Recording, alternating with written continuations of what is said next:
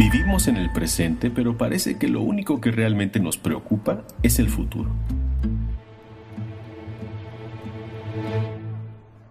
Siendo así, ¿qué sentido tiene molestarnos en conocer la historia de los distintivos?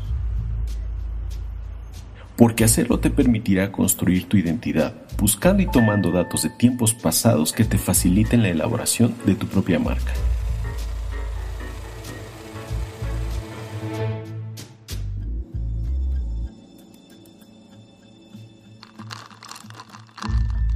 Conocer no solo la historia propia, sino la historia de otras civilizaciones, culturas y sociedades, por más lejanas que puedan estar, contribuye a nuestro crecimiento como emprendedores, capaces de conocer, de comprender, de racionalizar la información y de tomar todos esos datos para construir día a día nuestra propia identidad.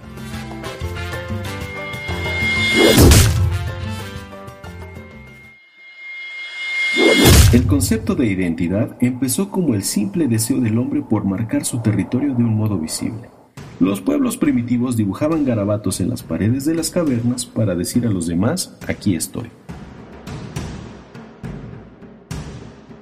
En ese entonces no había empresas comerciales que identificar, se trataba más bien de marcas de individuos o quizás de tribus.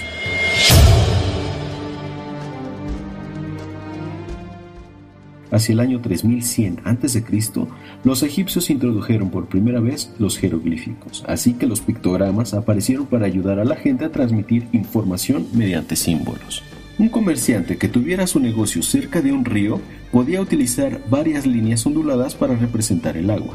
Su propia marca podía ayudar a los demás a saber cómo encontrarle y a conocer su actividad.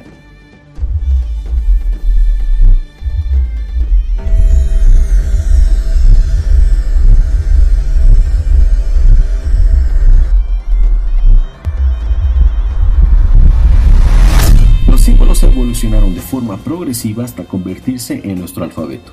Lo que empezó como un símbolo jeroglífico representando una vaca se transformó en realidad en la actual letra romana A.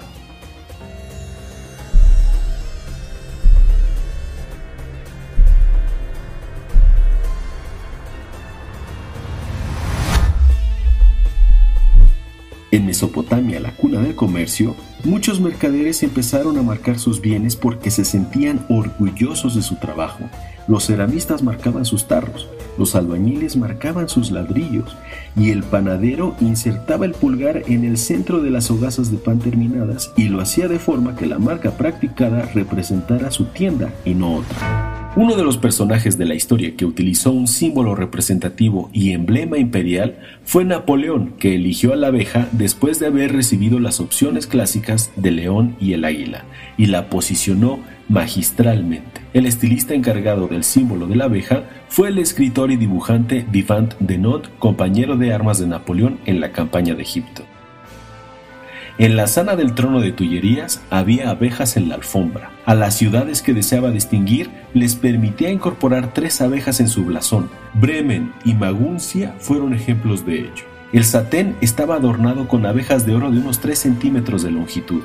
Concibió una bandera tomando la antigua de los Medicis, una diagonal roja sobre el fondo de plata y agregándole tres abejas doradas y rojas. El 2 de diciembre de 1804, Día de la investidura como emperador, Napoleón vestía en Notre Dame sobre sus hombros una corta capa púrpura revestida con armiño ruso y por supuesto con abejas de oro.